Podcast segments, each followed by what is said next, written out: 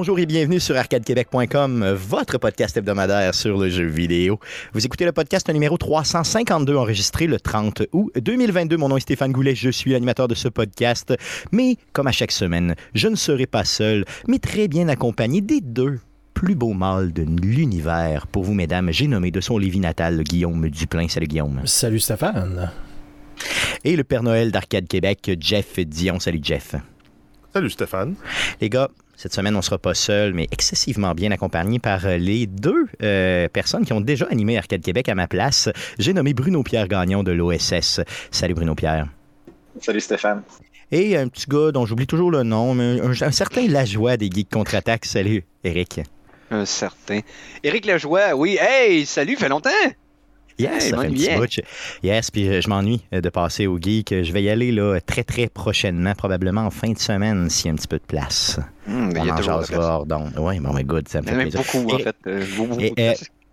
Il y a beaucoup de place ces temps-ci, c'est ça? Donc, ouais. euh, Eric, euh, tu vas rester pour le début du show, justement, pour nous parler de ton projet euh, de livre. Et Bruno Ouais. Pierre, tu es là pour tout le show. C'est toi qui vas faire le sujet de la semaine.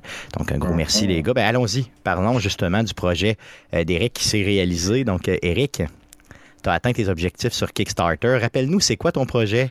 Puis, je veux que tu nous parles justement un peu de ce périple-là de vente de livres que tu as eu dans les deux derniers mois. Ok, bref récapitulation. Euh, si vous êtes des, euh, auditeurs réguliers d'Arcade Québec, vous vous rappelez potentiellement que, il y a quelques années, j'avais écouté sept films de jeux vidéo euh, dans le cadre de mon défilm pour faire une mini chronique à Arcade Québec, des films de jeux vidéo que j'avais jamais vus. Euh, ce défilm-là, j'ai décidé d'en faire un livre. L'idée originée d'un des podcasts qu'on a fait à Arcade Québec aussi. Euh, donc, j'ai écrit le livre un peu avant la pandémie et pendant. Dans le fond, ça s'est fait à ce moment-là. Et là, j'ai décidé, bon, ben, on sort le livre. Et là, euh, je savais pas comment ça allait coûter. Je vérifie les prix pour euh, sais, un livre de 460 pages en couleur. C'est pas donné. Euh, c'est pas, c'est pas un petit livre de 200 pages avec des, du texte en. Non, non, non. Avec les photos des affiches, ça monte vite. Fait que là, j'ai dit, bon, bon, on va faire une campagne de socio-financement. On va essayer de le précommander. Je connais pas ça. Fait que, euh, glaner de l'information le plus que je pouvais. Parti un Kickstarter au début de l'été. Euh, avec un avec l'ambition au départ, dis, bon, je vais essayer d'en vendre 100. Parce que un tu peux pas faire de tirage en bas de 100 dans un imprimeur. Oui. Il faut au minimum que tu en vendes 100. Et là, par rapport au prix que ça me coûtait le jour, j'ai mis comme à, à 60, donc euh, fois 100, 6 000 Sur le coup, je trouvais que c'était bien correct. J'ai été inquiet pendant la campagne. Mais hier, le 20, ans, vous me la bonne date, le 29 euh, juillet, à deux jours de terminer 29 la campagne. août. On est 29 au mois août. d'août. Ah oui. oui. Ta légendaire, ton légendaire problème avec les, euh, avec les Ouais, avec les dates, ouais, c'est ça. Le 20, donc, le 29 août, on a atteint l'objectif. On est présentement à 6500 dollars, donc euh, 105% de l'objectif atteint. Euh, et ça en est passé des choses pendant cette campagne-là. Et, et en fait, ceux qui écoutent live là, présentement sur le, le, le- le- le Twitch ou qui écoutent le show tard le soir, ça, la campagne est encore active jusqu'à 3 heures cette nuit. Donc, vous avez encore le temps de vous procurer la version exclusive Kickstarter, puis il n'y aura pas d'autres versions de cette version-là. là. C'est comme, c'est c'est spécial-là. S'il y en a d'autres plus tard, ça va être dans d'autres conditions, peut-être avec un, un- éditeur, peut-être une version alternative avec un autre cover, je sais pas. Mais la version actuelle, il reste plus beaucoup de temps pour s'en procurer. Mais il va y avoir une option. Bref, je vous explique. C'est que là, bien content que ça ait ré- réussi. Ça a stagné pendant un bout. C'est l'été, le monde est en vacances. C'est- compliqué de faire de la promotion. Moi, je voulais, je voulais pas trop déplier de l'argent là-dedans. Et euh, j'ai fait euh, des entrevues dans différents postes de radio de Québec, dans CKIA, à CKRL, euh, et j'ai eu l'opportunité de faire une, une- entrevue euh, au FM 93 à deux reprises, donc euh, euh, l'émission de fin de semaine avec François Jacques, et PA Méthode qui remplaçait Stéphane Dupont, qui m'a accueilli un gros 35 minutes à l'émission du matin, qui a quand même une grosse cote d'écoute. Ça s'est super bien passé. Euh, honnêtement, c'est... Et là, ça s'est enchaîné depuis... euh, et je remercie tellement tout le monde qui ont fait en sorte, qui ont, participé à la campagne Kickstarter d'abord. Euh, parce que l'objectif, il y a un bout de temps, je me disais pourquoi j'ai pas mis ça plus beau, moi?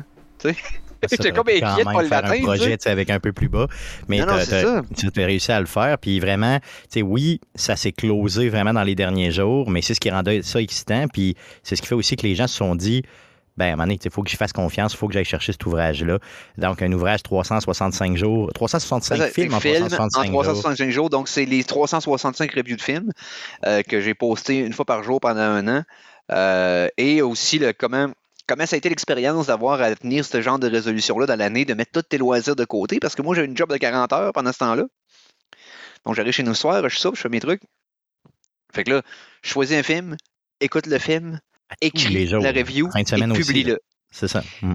Et plus ça avance, le choix de film au départ, ça prenait 40 secondes. Right? J'avais 15-20 films dans ma wishlist, ça allait bien. C'est par la suite, c'est devenu plus. Après un mois, deux mois, quand ta wishlist est brûlée, là, puis là, où ça ne te tente pas d'écouter un film ce soir-là, mais t'en prends un pareil. vous savez le nombre de temps que vous, vous perdre à juste niaiser dans Netflix sans choisir rien? Là? Ah oui, moi, je suis un spécialiste là-dedans. Ben, faut pas que je fasse ça, là. Faut en trouver un. Parce que plus ça avance, moins j'ai de temps pour écouter le film, parce que je travaille le lendemain. Puis en plus, si je me mets trop serré pour écrire la review, je vais falloir l'écrire à la presse, puis je veux pas botcher ma review parce que j'ai été trop lâche pour choisir mon film assez vite. Tu comprends, la roue qui tournait, là, c'était comme. Et je peux pas. Les films de semaine, ça ne peut pas être des films de trois heures. J'avais pas le temps. Fait que les films plus longs, c'est en fin de semaine. Fait qu'il y avait une gestion là-dessus. Tout ça, dans le fond, tout mon quotidien est aussi à l'intérieur du livre. Mais le film, le, livre se veut aussi un recueil pour des suggestions de films. Parce découvrir que j'ai, des genres, découvrir des films, c'est ça. Exact, parce que j'ai comme fait 12 ou 13 tables des matières différentes. On a fait de même?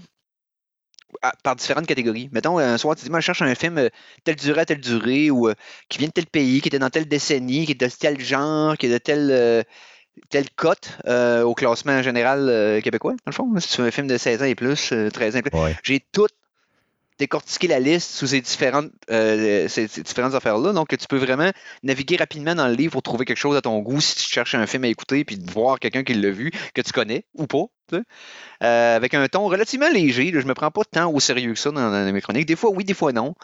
Mais je me suis pas enfargé dans les du tapis pour essayer de sonner comme un, critique. Euh, un critique légitime de cinéma. Il n'y a pas de, a pas de, a pas de statut là-dedans. Là, on est vraiment. T'es toi-même, puis euh, c'est le fun. Euh, puis il y, a beaucoup de liberté.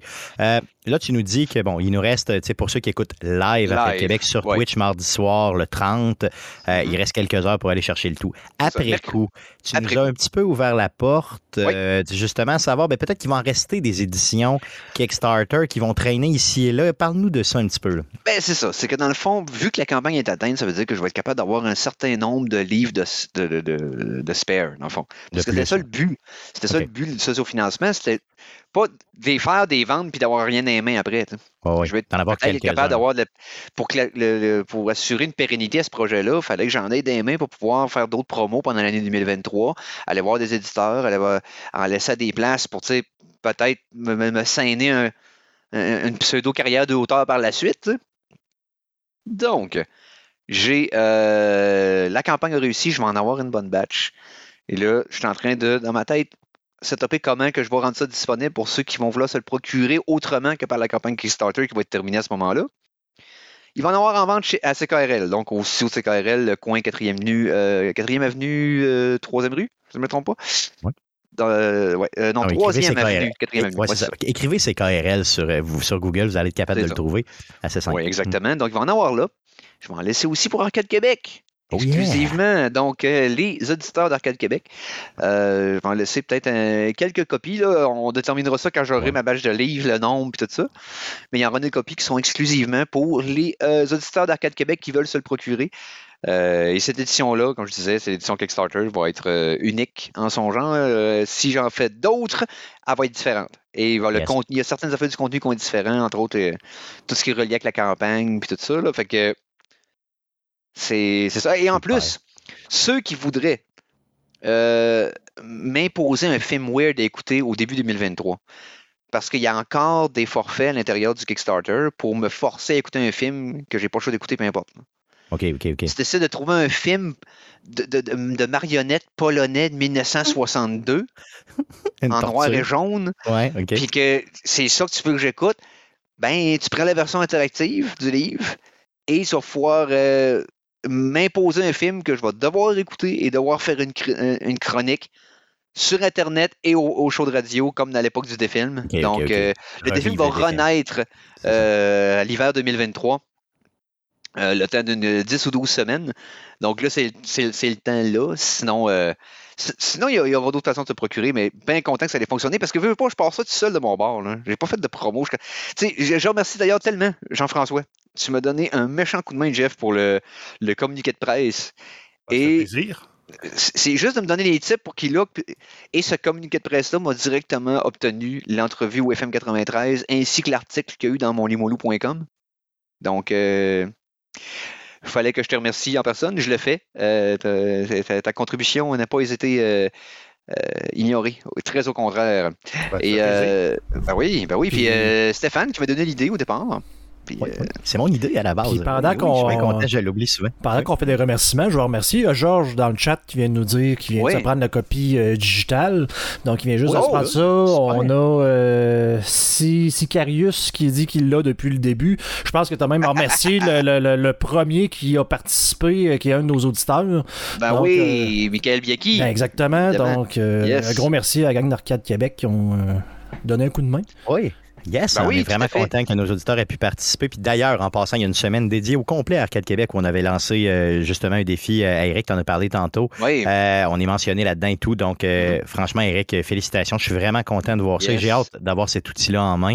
On va, on va en reparler chez Arcade Québec quand tu auras vraiment les livres en main. je veux que tu viennes oh, oui, il faut les montrer. Puis tout, j'ai un livre qui existe, physique. J'ai écrit, là, je suis mm. comme pas encore en train de on dirait que c'est pas encore vrai dans ma tête, right? Ça, va la fébrilité, là. Non, non, hey, ça, ça va être. Euh, oh, j'ai hâte, là. il y a beaucoup de travail qui reste à faire euh, pour donner un peu un, un, un, de quand est-ce que le livre va être disponible. On a encore du travail à faire sur la grille graphique, c'est très long. C'est vrai que le texte est écrit, mais de monter une page de ce livre-là, c'est une job de graphisme. C'est comme c'est quand même long. Il y en a 400 quelques, comme je vous disais. 400 pages. Euh, ok, bon. Mais c'est bon pour cette année. C'est sûr que c'est cette année que ça sort. On devrait finir ça pendant le mois de septembre. On a le deux tiers de fête, ça fait qu'on euh, a ça à faire. Et c'est autour de c'est quelques semaines pour l'imprimeur, euh, tout ça. Puis ça fait on va aller chercher ça une fois que ça va être euh, chaud sorti des imprimantes. Et euh, on va vous tenir au courant pour la façon qu'on va euh, envoyer le tout. si vous êtes dans la grande région de Québec, il y a une grosse chance qu'on aille le porter direct chez vous pour couper ses coûts de shipping. Mais en tout cas, ben on verra. On ben verra. pourrait... ça, se peut que ce soit nous autres qui cognent à la porte et qui disent juste tu veux-tu ton livre? le en main propre, ça va être le fun. C'est possible, c'est très possible. On, on, promet rien, mais on va sauver chez les coûts de shipping en faisant ça.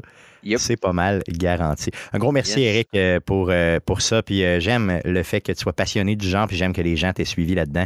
Un gros merci à la communauté, puis merci encore une fois, Eric. On se voit samedi au Geek. Oh! Oui, oh! je me commets. OK. Tu viens de taper yes. sur le coin, mon homme. Puis l'Astava sort cette semaine. Fait que oui, OK. Hmm. Je vais prendre, je vais être obligé de me laver. On, a appris aujourd'hui que Stéphane, sa spécialité, c'était de se mettre dans un coin puis de se peinturer dedans lui-même. Exactement. Lui-même. De, de saillir lui-même. C'est de l'auto-haine, ça. Merci, Eric. Yes. Good. Donc, on continue le show avec. Euh, je, voulais, je voulais souligner quelque chose, OK? Donc, euh, on en avait parlé il y a déjà quelques semaines. Euh, l'animateur du podcast Génération Jambon, François Rochette, en 2021, avait reçu justement un diagnostic au niveau d'une problématique au niveau d'un rein. Donc, maintenant a eu, euh, il, a affiché sur les réseaux sociaux dernièrement qu'il y a eu 128 euh, dialyses dans, les, dans la dernière année, euh, plus de 512 heures assis dans un fauteuil et tout ça. et là, présentement, il va recevoir un rein de son ami qui s'appelle Ruben et euh, qui fait partie aussi du show Génération Jambon. Donc, je tenais à le souligner, puis je voulais lui dire qu'on pense à lui chez Arcade Québec. Euh, donc, envoyez-y donc peut-être euh, chez Génération Jambon un petit message d'encouragement. Je pense qu'il mérite amplement. C'est un méchant bon gars. J'ai jamais eu le loisir de le rencontrer personnellement, là, mais on s'est parlé vraiment souvent. Son histoire me touche et je tenais à le souligner. Sinon, sur une note, euh, une, autre, une note sur une autre ton, parce qu'on est avec un chef d'orchestre, donc on parle de ton et de notes ici.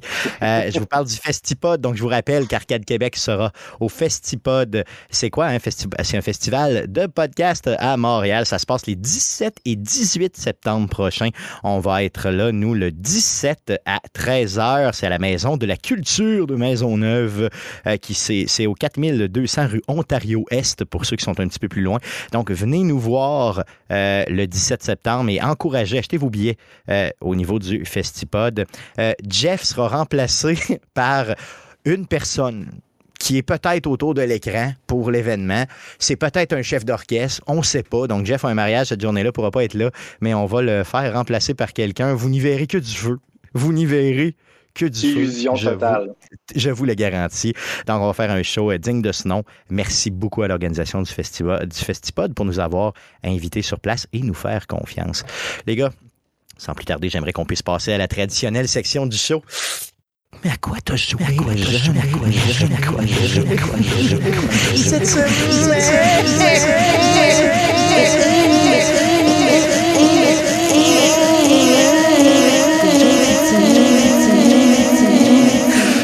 On commence par Bruno Pierre. À quoi tu as joué cette semaine? Euh, ben, trois jeux qui ont attiré mon attention dans les dernières semaines, donc ça fait quand même un petit bout qu'on ne s'était pas parlé. Euh, le premier, euh, It Takes Two, mais pas la compagnie. Donc, le, jeu? Oui. Excuse-moi, je suis toujours mélangé. oui, il faut, il faut bien le spécifier. Donc, ma blonde puis moi, on a joué à It Takes Two, on l'a fini.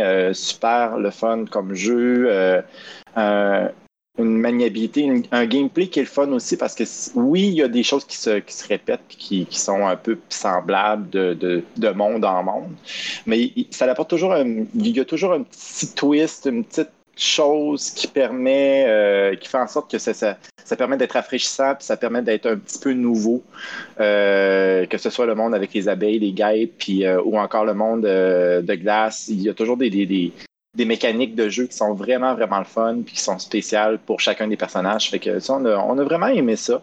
La, musique dans le jeu, je veux t'entendre sa mm. musique parce que moi, elle m'a marqué, la musique un peu jazzée. Là, euh, il y a un medley d'ailleurs sur YouTube de genre 20 minutes euh, d'une tune jazz, là, seulement euh, juste, des instruments, là, sans parole, mais qui, qui rentrent, que moi j'adore, j'écoute régulièrement. comment tu as trouvé la musique dans le jeu? T'as-tu marqué ou t'as pas remarqué? J'ai pas porté attention, je vais être honnête avec toi, j'ai pas mm. porté attention, mis à part le dernier, euh, le dernier chapitre où est-ce que c'est justement le, le, euh, mais qui, qui, qui, qui, veut, qui veut chanter, là, qui veut pas chanter, mais qu'il faut qu'il chante. Là. Euh, pour le reste, je te dirais non, ben, il faudrait, faudrait que j'y porte attention, donc faudrait que je, l'écoute. En fait, une, toi qui un peu plus Tu vas, tu vas triper, là. Tu vas voir la, va voir la Va, sur euh, YouTube, trouve-toi quelques tunes, puis je te le dis, tu vas, euh, tu vas vraiment, vraiment triper, je te le garantis. En tout cas, moi, je suis accroché bien raide sur cette euh, bande sonore-là. outre, outre ça, tu nous, tu nous parlais de deux autres jeux? Oui, ben, ben, un jeu que je vais vous parler lors de ma chronique, donc oh, j'y toucherai pas, j'y toucherai pas tout de suite. Et le dernier jeu, Returnal, que j'ai oh, joué. donc, euh, ça te faire mal, toi aussi, c'est ça? Ouais, ouais, ouais, j'aime vraiment ça me faire mal. Je suis rendu à l'avant-dernier monde, donc au cinquième monde. Euh, le monde de glace, le monde de, de, de, de, froid et tout ça. J'ai pas encore réussi à avoir les trois clés. Euh, c'est un bullet hell euh, roguelike qui est hyper intéressant, qui est hyper addictif aussi. Oui. Euh, écoute, je jouais 15 minutes, puis finalement, deux heures plus tard, j'étais encore en train de jouer, puis en train d'essayer d'avoir des, des, nouvelles tactiques, puis d'essayer de passer le monde, puis de, de recommencer, puis de Hey, je te, je confie quelque chose, OK? Moi, j'ai accroché solide, OK? Puis euh, j'ai dû y jouer à peu près, mettons, 25 heures, mais tu sais, en débile mental pendant, mettons, une semaine et demie, OK? J'ai jamais passé le premier boss. tu sais, je suis mauvais à ce point-là. En 25 heures, j'ai jamais passé le premier boss. Imagine comment je suis mauvais. J'ai pas de la mécanique, c'est de la rythmique. C'est ah, je suis mauvais. C'est vraiment ça. Tu vois le pattern du boss, puis tu de fois en fois. C'est vraiment ça. C'est des les Demon Souls, les Elden Ring de ce monde, les Returnal de ce monde aussi, ça fait en sorte que c'est ça, c'est des patterns de boss que tu vois, que tu, tu mémorises, puis que tu essaies de faire euh, de le battre dans le fond. Et c'est trop rapide. Ce jeu-là est trop rapide. Moi, je, moi, je, suis trop, je suis rendu vieux. Qu'est-ce que je te dis? J'aime mieux quand c'est beaucoup plus lent. Tu sais, comme mettons, exemple, dans Elden Ring, je réussissais à parer. Euh, mais quand, quand un ou à, mettons, faire une roulade au bon moment, mais quand vraiment les, combats étaient plus lents. Quand c'était trop, trop rapide, j'avais énormément de misère. C'est sûr que j'avais une grosse brute dans Elden Ring, là, ça aidait pas. Dans Returnal, l'héroïne est excessivement rapide. Puis, euh, tu es capable de, justement, là, euh, la maniabilité est folle dans ce jeu-là. C'est mhm. fou, fou, fou. Ah mais, mais euh, maudit que ça pardonne pas. Je te le dis, je faisais des runs, des fois deux minutes, j'étais mort. Puis des fois, c'est une heure et demie. Mais tu sais, après une heure et demie, là, Puis à l'époque, tu ne pouvais pas saver. Tu peux pas arrêter ta game. Hein, moi, j'avais pas la, la, Moi, j'avais Il fallait que tu laisses ta, ta, PlayStation ouverte, puis tu espères qu'elle va rester ouverte tout le temps. Mais euh, aujourd'hui, tu peux saver. Hein. Il y a une, oui, oui, ben en fait, tu, peux, euh, tu peux suspendre le cycle qui appelle, donc euh, suspend the cycle. tu suspends le cycle, tu peux après ça partir, faire ta, travailler, aller travailler, parce que moi, je jouais un, peu, un petit 15-20 minutes avant d'aller travailler. Puis je revenais, puis je pouvais continuer à jouer. Donc, euh, c'est vraiment intéressant. Les armes sont le fun. Euh, la, gâchette, la, la manette, euh, juste le, demi-contrôle, le demi-push versus le, pousser la, la, gâchette complète, ça fait une attaque différente. C'est vraiment intéressant. Les vibrations également. Euh, des fois, je l'arrêtais parce que ça, me gossait. C'est, quand même très, très, très immersif du côté de la manette. Ça gaspille beaucoup de batterie, on va se le dire, on ne se le cachera pas. Euh, mais somme toute, là, c'est vraiment un excellent jeu. Il doit, pas être, il, doit il avoir descendu de prix un petit peu, ça se peut-tu? Je veux dire, moi, je l'ai payé full price à l'époque, mais il a dû dropper de prix légèrement. L'as-tu payé plein prix ou?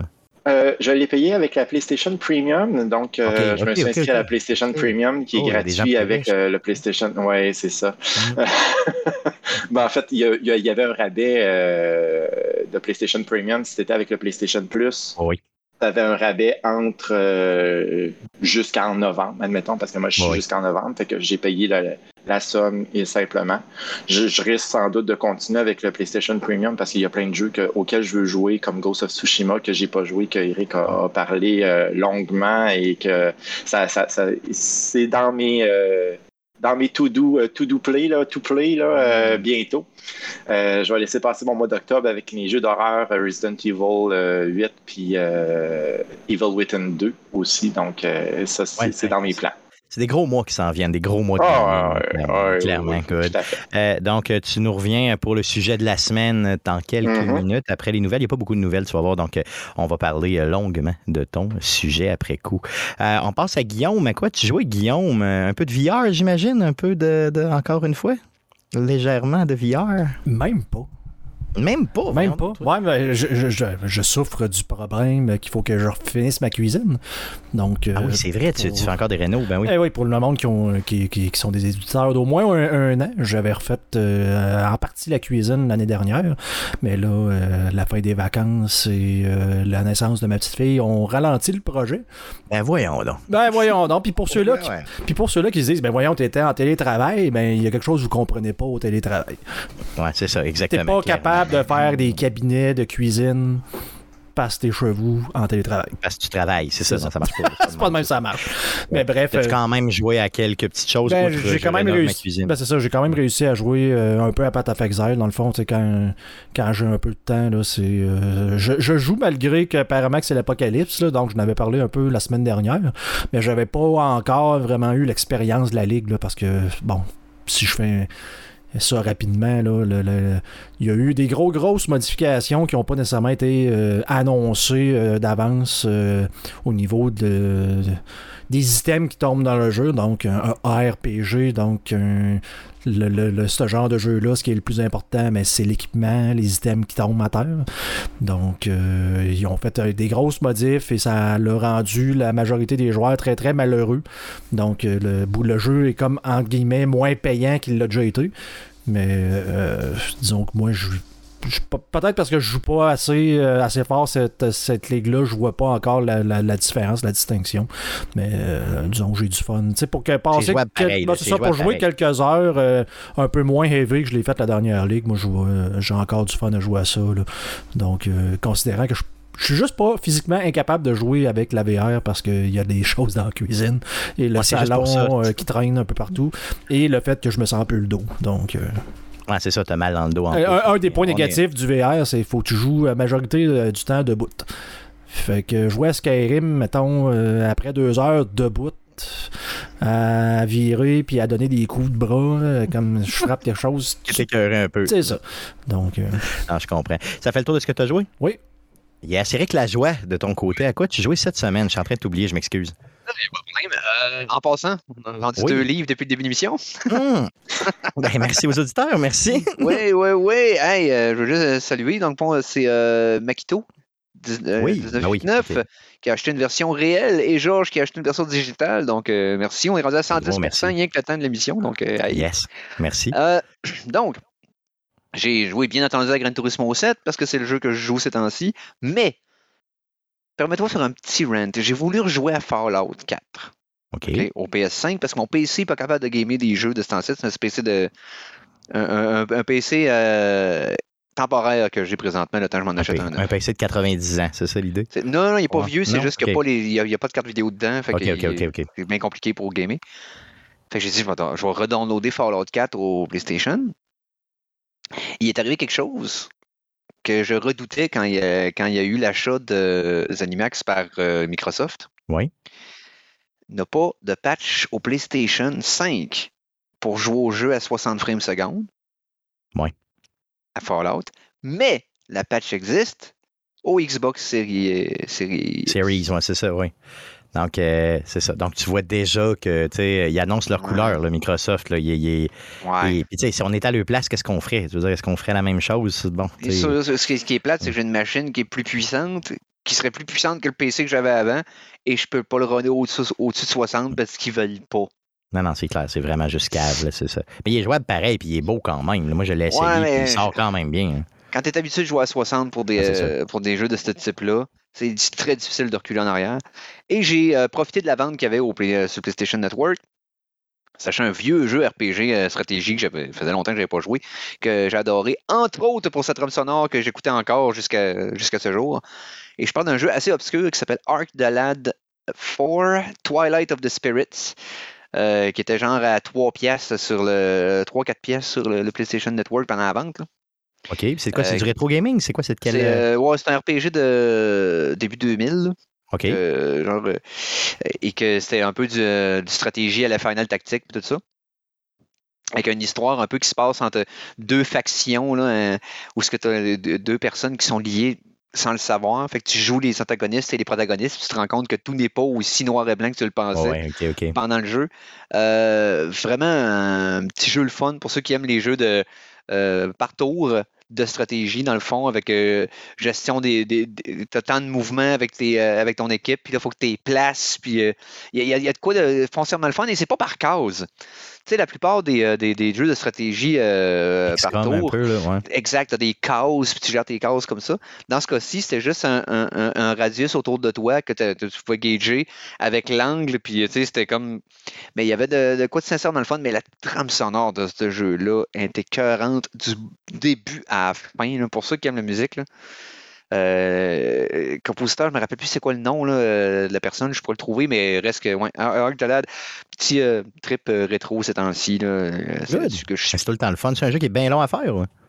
Ben, les jeux de rôle de l'époque, si tu veux être complétionniste, tu peux passer 60 heures dessus, mais je pense que tu peux faire l'histoire sans trop taponner en 15-20 heures. Là. Ok, ok, c'était classique pour l'époque. Peut-être un peu plus long, parce que les jeux de stratégie, t'aimes ça aussi justement monter ta team, puis euh, oui, weapons. Tu tombes en amour avec tes personnages, c'est vraiment non, c'est ça. Euh, vas-y avec un average de 30-35 heures. OK, OK, ouais, c'est ça.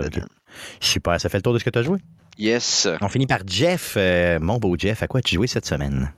Pas grand-chose. En fait, pas de, de variété. J'ai continué à jouer à Tarkov, c'est tout. OK, OK, OK. Donc, euh, puis moi aussi, de mon côté, ben moi, je reviens du bois, hein, fait que j'ai pas, euh, j'ai pas joué à grand-chose. Là. Je suis vrai, tout frais sorti du bois euh, d'hier. Et, euh, dans le bois. Tu veux pas, c'est ça, donc, c'est ça. Tu veux pas jouer à la Steam Deck? Ben, j'aurais pu aller la chercher chez vous, mais j'ai complètement oublié. Donc, il faudrait bien que j'aille la récupérer éventuellement. Ça serait tu peux la garder. Euh. Ouais, ouais, non, non, je vais aller la chercher. Je vais aller la chercher à un moment donné, je vous le garantis. Good, donc ça fait le tour de la section jouée cette semaine. Allons-y pour les nouvelles concernant le jeu vidéo pour cette semaine. Mais que s'est-il passé cette semaine dans le merveilleux monde du jeu vidéo? Pour tout savoir, voici les nouvelles d'Arcade Québec. Alors, vas-y, Jeff, pour les news.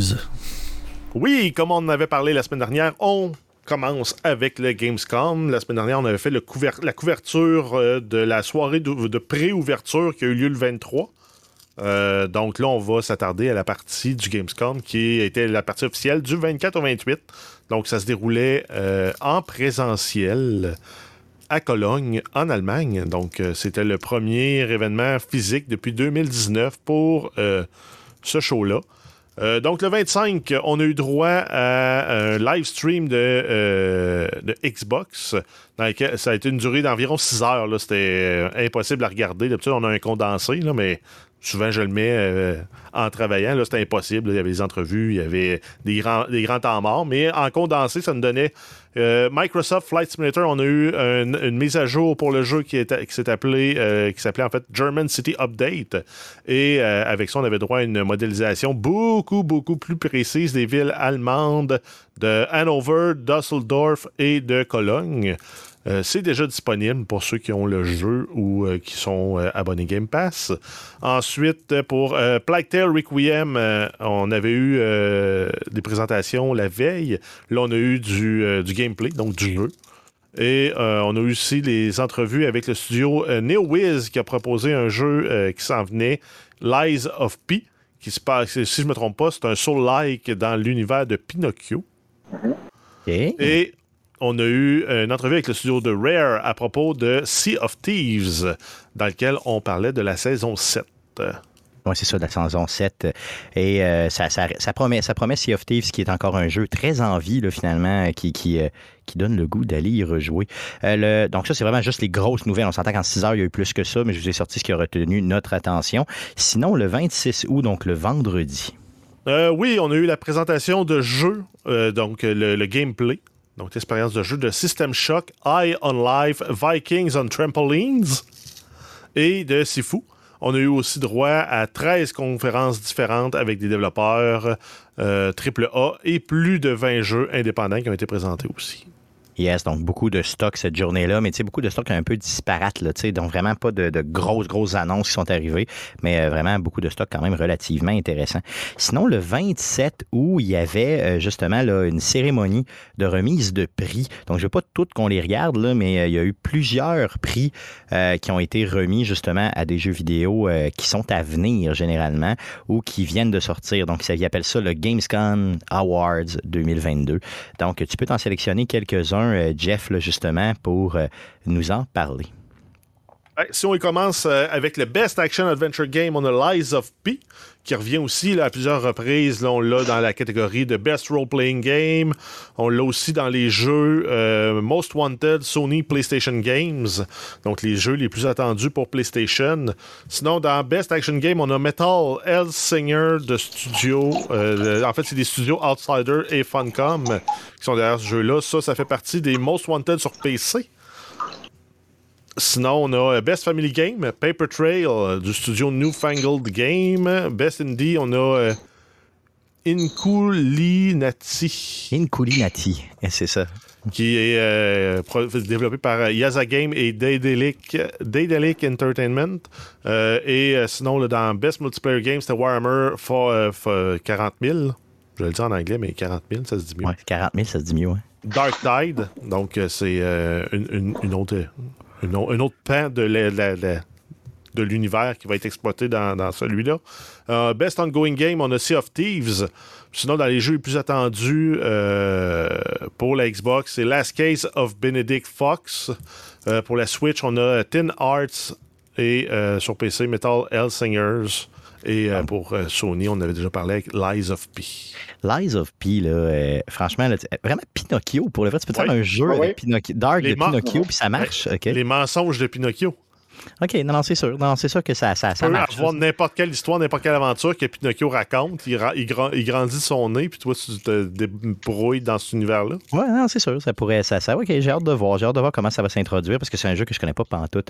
Euh, sinon, il y avait deux, petites, euh, deux petits prix qui étaient donnés aussi pendant cette. Euh, conférence-là, entre guillemets. Donc, le, prix du meilleur kiosque sur place et le prix de la bande-annonce de jeux favorites au niveau des fans. Donc, quels étaient les gagnants? Euh, pour le plus beau kiosque, on a eu Bandai Namco Entertainment. Et pour la meilleure bande-annonce, Hogwarts Legacy. Yes, qui va être un jeu qui va péter la baraque quand ça va sortir, je vous le garantis. Euh, moi qui aime même pas euh, l'univers d'Harry Potter. Euh, même moi, j'ai réussi à me laisser prendre à ce jeu-là. Ça, ça a vraiment l'air cool de jouer un, euh, un sorcier là, dans cet univers-là. Sinon, le 28 août, ben, on finissait un peu avec un gros, gros festival de cosplay sur place. Donc, allez voir les cosplays, franchement, c'est rien comme les cosplays de Stéphane Goulet. C'est vraiment de, c'est vraiment de, c'est, du monde véritablement motivé. C'était malade mental à faire rêver réellement. Donc, c'est tout pour notre couverture du Gamescom de cette semaine. Euh, continuons avec d'autres nouvelles, euh, mon beau Jeff. Euh, oui, on a Sony qui a annoncé l'achat de Savage Game Studios, qui est un jeu qui a des studios à Berlin et Helsinki. le studio travaille présentement sur un jeu mobile décrit comme un jeu service 3A d'action. Donc, c'est un jeu dans lequel on paye pour un abonnement c'est Game as a Service, en fait. Donc, euh, tu payes pour un abonnement, ça donne accès au contenu du jeu. Donc, ça peut être euh, comme un MMORPG, comme ça peut être un truc aussi où tu payes avec une Battle Pass ou bref. C'est un, studio que, un studio que je connaissais pas pantoute, pantoute. Puis euh, quand j'étais cherché, ben, ils ont en tout cas, à peu près, il semble pas avoir sorti grand-chose. Fait que c'est pour ça que vraiment, fait qu'on voit que Sony veut se lancer dans le jeu mobile un peu, le petit, puis il perce là-dedans. On n'a pas, par contre, le prix de la transaction, mais euh, quand même, euh, donc ils veulent se lancer là avec, donc retenez ça, Savage, Savage Studio. Donc, euh, Savage. J'aime ça dire ça. Savage, qu'il faut dire. Good. Donc, d'autres nouvelles concernant Sony? Euh, ben, en fait, c'est pas tant une nouvelle, mais c'est plus euh, une confirmation que les jeux gratuits PS Essential pour septembre vont être connus mercredi le 31 août. Donc, c'est pour ça qu'on peut pas vous en parler dans le podcast. Et sinon, dans les rumeurs, on a euh, plusieurs rumeurs que Sony tiendra un PlayStation Showcase le 8 septembre. Donc, ça pourrait. en fait, ça concorde avec leur, leur habitude de début de l'automne de faire un dernier blitz là, pour finir l'année avant Noël. Donc, on confirme rien, mais ça se pourrait que ça se confirme dans les prochains jours. Donc, euh, restez, euh, mettons, attentifs euh, aux nouvelles. sinon, ça, on va parler... Serait pas, ça serait pas impossible qu'on ait du Call of Duty là-dedans. Oh oui, très possible. Non, c'est sûr, ça se peut très bien. Parlons d'un jeu à venir. c'est un jeu de hockey. Ça joue avec un gourdin. Ça s'appelle NHL. 2-3. Donc, euh, NHL. Je sais pas c'est quoi ce sport-là. Donc, ça devrait pas s'appeler hockey, ça devrait s'appeler gourdin. Le gourdin, c'est ça. C'est comme ça que ça devrait s'appeler. Donc, parle-nous de ça euh, et du jeu qui s'en vient. Donc, en fait, ça va être les athlètes Trevor Zegras et Sarah Nurse qui seront sur la pochette du jeu. Euh, donc, c'est une nouveauté. Cette année, on va pouvoir jouer des, euh, des joueuses féminines. Il va y avoir les équipes nationales féminines qui seront jouables, ainsi que les équipes euh, féminines de la Fédération internationale de hockey sur glace. Ça avait été un, ça avait été un DLC dans la version de 2022 pour jouer avec les femmes. Cependant, ce qu'ils vont rajouter, c'est qu'ils vont être aussi dans le Hockey Ultimate Team cette année. Donc, tu vas avoir des cartes de joueuses féminines, ce que tu ne pouvais pas avant. Les filles étaient déjà là, mais ils n'avaient pas été là au début euh, de 2022. ils les avaient rejetés par la suite. OK. Puis ça veut dire que tu vas pouvoir mixer les gars et les filles dans justement là, dans l'Ultimate Team, c'est ça? Exactement. OK, merveilleux, ça marche. Donc, ça, c'est quand même très cool. Euh, et euh, EA nous promet aussi beaucoup, beaucoup d'améliorations au niveau des animations en jeu. Il parle de pas loin de un peu plus de 300 animations différentes juste pour les gardiens de but. Et ça, c'est de plus que les animations qui existaient déjà, qui étaient quand même relativement réalistes, on s'entend. Donc, ça risque de péter la baraque. Il y a aussi, c'est aussi la première fois que vous allez pouvoir jouer cross-platform euh, PlayStation, Xbox. Parce que bien sûr, ce jeu-là ne se fait pas sur PC pour une raison tout à fait euh, qu'on ignore. Donc, mais par contre, il faut être sur la même génération. Donc, mettons, si tu es sur PlayStation 4, tu vas jouer avec des Xbox One tu ne pourras pas jouer, mettons, avec des, euh, avec des gens d'une autre génération. c'est quand même très cool, pareil. C'est quand même cool parce qu'ils te donnaient du 60 frames sur une plateforme puis du 30 frames sur l'autre, au moins. tu aurais un avantage. 30 frames contre 30 frames.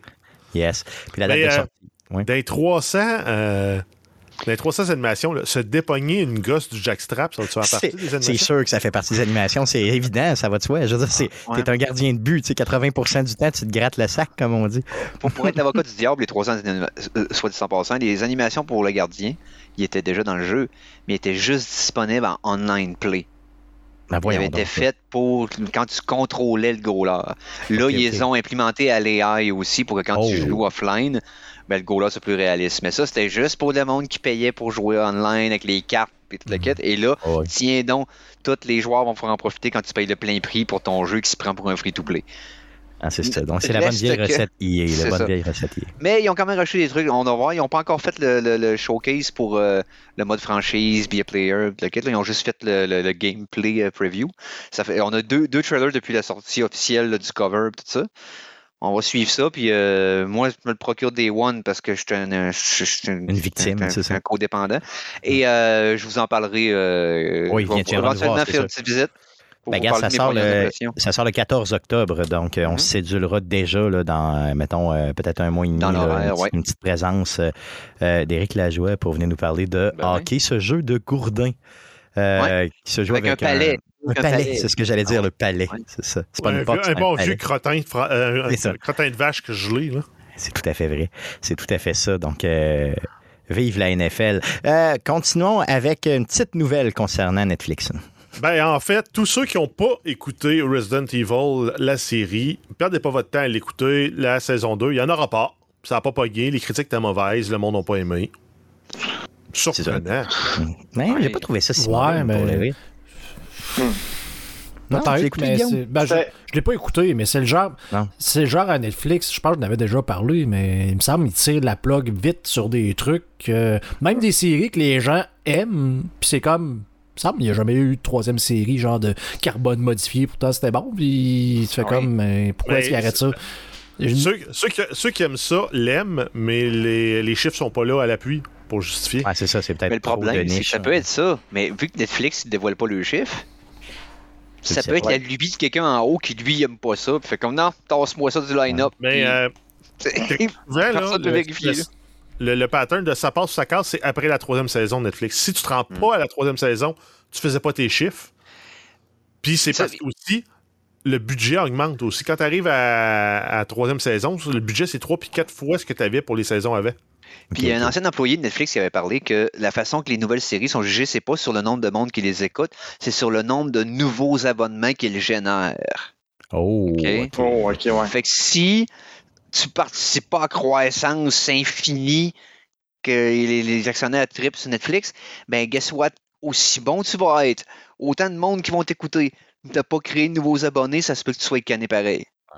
Euh, Bruno Pierre, de ton côté, tu sembles être le seul qui l'a vraiment écouté, euh, Resident Evil. Mm. Je veux dire, comment tu l'as trouvé, toi, de ton côté? Les premiers épisodes sont intéressants. Il y avait une belle prémisse. Oui, oui. Par contre, ça se gâche euh, dans le milieu de la saison. Je dirais pas le punch. Je pourrais le dire, mais en tout cas, ah, il y a une retrouvaille quelconque. Là, ça perd un peu toute son, sa philosophie, ouais, son non-sens, puis tout ça. Euh, il aurait pu amener ça un peu différemment. Je pense que le monde aurait peut-être un peu plus embarqué. Mais, Simplement. Ben, parce que moi, là, je, l'ai défendu beaucoup, cette série-là. Je me rappelle d'avoir passé chez Player, justement, notre podcast, euh, euh, podcast qui, est de Stéphane Gagnon et tout ça. Puis euh, je l'avais défendu.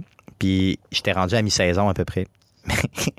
Après ça, j'ai vraiment regretté de l'avoir défendu chez Player. Parce que je me suis dit, voyons, les gens vont me dire ça par rapport. Fait que, on dirait qu'à la fin, il n'y avait plus d'idées, puis ils ont tiré des, des ils ont tiré des dés sur la table. sais, mettons, bon, il y a un gros monstre. Là, tu go, un gros monstre. Après ça, un gros Après ça, tu sur un piton, il y a un gros monstre qui sort. Après ça, là, il y a des drones qui sortent. Ils ont pigé dans un chapeau des, des, des mots-clés. Gros monstre. Jean-Pierre Ferland. Jean-Pierre Ferland, quand il, quand il écrit une toune, c'est ça qu'il fait. Là. il ouvre les pages du dictionnaire puis il pointe des mots. Ben, c'est, Montréal est une femme. Montréal est une femme. Une femme. ben, c'est ça. C'est, une euh, game de Cards Against Humanity, mais tu sais, t'écris tes paroles avec Clairement, ça. Clairement, c'est une carte, une carte. C'est, c'est South Park qui a fait un épisode là-dessus qui expliquait comment Family Guy était fait. Puis c'était des labantins qui prenaient des balles, trois balles, qui donnaient l'idée pour faire une scène qui n'a pas de sens dans Family Guy. c'est tout le temps ça, ils ont cette joke dans Family Guy. c'est vrai, ça. Ouais, c'est clair. Mais en tout cas, je, pense, je pense que c'est ça. Ils ont, ils ont décidé de. Ils ont voulu choisir des, des, éléments un peu clés aussi de la série. Un peu comme dans le Resident, Evil 4, où est-ce qu'il y a la grosse bébite d'eau qui arrive, puis que tu es sur le bateau, euh, etc. euh, les personnes génétiquement modifiées qui contrôlent des, euh, les, biotechnologies, euh, des, des, choses comme ça, donc qui font pas de sens, qui auraient pu amener différemment. Ça, aurait pu être plus intéressant à la fin de la saison. C'est ça, oui, tout à fait. Tout non, mais, fait. non, mais tu prends une, série comme Resident Evil, donne-moi la prémisse là, de. T'as les. La fin de la saison 1, c'est les Stars qui rentrent dans le manoir. Là. Oui, ça devrait être ça. Ça devrait être carrément ça. mais Stéphane Gagnon. J'ai 10 épisodes où tu n'as pas encore vu les personnages que tu attends, mais tu as tout le setup qui vient, qui vient de construire, puis ça devient intéressant. Là. Mais Stéphane Gagnon l'a bien dit, de la façon que ça a été monté, si ça s'était appelé autre chose que Resident Evil, les gens auraient probablement embarqué. Tu sais, mettons, zombie, apocalypse, attaque. Tu sais, ça aurait été correct. Mais vu que c'était Resident Evil, on avait tous une vision de Resident Evil, on a tous tremblé depuis le PlayStation 1 derrière notre manette avec Resident Evil. Donc, euh, c'est ça, c'est ça qu'il n'a pas fait. Puis, à la fin, ben, le, random d'idées un peu garoché avec les dés, ça, ça, a plus ou moins fonctionné. Ce qui est bizarre, c'est que ce serait, facile de le réussir. C'est pas compliqué. Les scripts des jeux sont comme des scripts de films avec des actes. Mm-hmm. Fait que sur une série, c'est facile de. il est là le matériel, prends-le. il te donne le droit de le faire. T'achètes les droits de la série, tu fais ça. Non, ils s'obstinent à vouloir faire de quoi? Nous autres, on sait ce que les autres ne savaient pas. Hein, ouais? Ils ont fait des millions pendant des décennies avec la série toi, tu catches quelque chose que les autres n'ont pas catché. Eh oui, c'est vraiment un peu loser. Puis ça me fait tellement peur. je comprends que c'est pas sur Netflix, mais ça me fait tellement peur pour la série qui s'en vient en 2023. J'ai même pas besoin de la nommer. Ah, Vous savez de quoi je parle. Non, non, non, non. vraiment pas. Mais on parle d'une série de Sony, par contre, là, qui... j'ai euh. tellement peur. là. J'ai tellement, tellement peur. Non, mais tu n'as pas à ah, avoir peur parce qu'ils ont mis le bon monde en arrière. Hmm. Oui, mais des fois même, tu sais, des fois même. Tu peux. Tu peux yes, ben, c'est Neil Druckmann qui, qui, plante sa série. Ouais, ça serait loser un peu, effectivement. Ouais. c'est en même temps, il y avait mis une partie des concepteurs d'Assassin's Creed dans l'arrière du film, puis ça n'a pas. Ouais, c'est sûr, ça n'a pas levé non plus. C'est même plus un ouais, garanti. Non, mais c'est parce que les concepteurs qui étaient là, ils se sont confrontés au, au, grand génie créatif d'Hollywood, puis ils se sont fait dire non. Ouais. Quand ils disaient, c'est de même qu'il faut le faire. Non, c'est pas de même, ça passera pas bien à l'écran. Ouais, mais c'est pas seulement il faut le faire.